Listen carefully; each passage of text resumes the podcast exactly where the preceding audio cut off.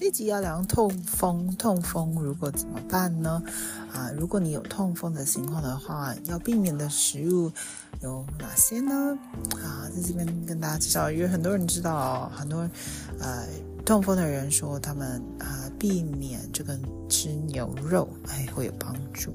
那在这边跟大家讲一下，如果抗女人已经发起来，然后呢你要吃抗发炎的食物的话。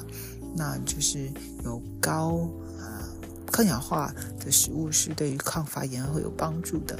那另外会导致发炎的有油炸的食物，还有这个反式脂肪酸啊各种的，像是奶油啦，还有啊我们之前讲的各种反式脂肪酸啊啊里面的东西也是啊尽量尽量避免的。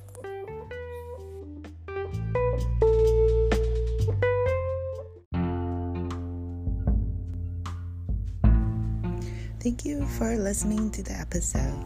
Please follow in Spotify to receive the newest automatic update for the episodes.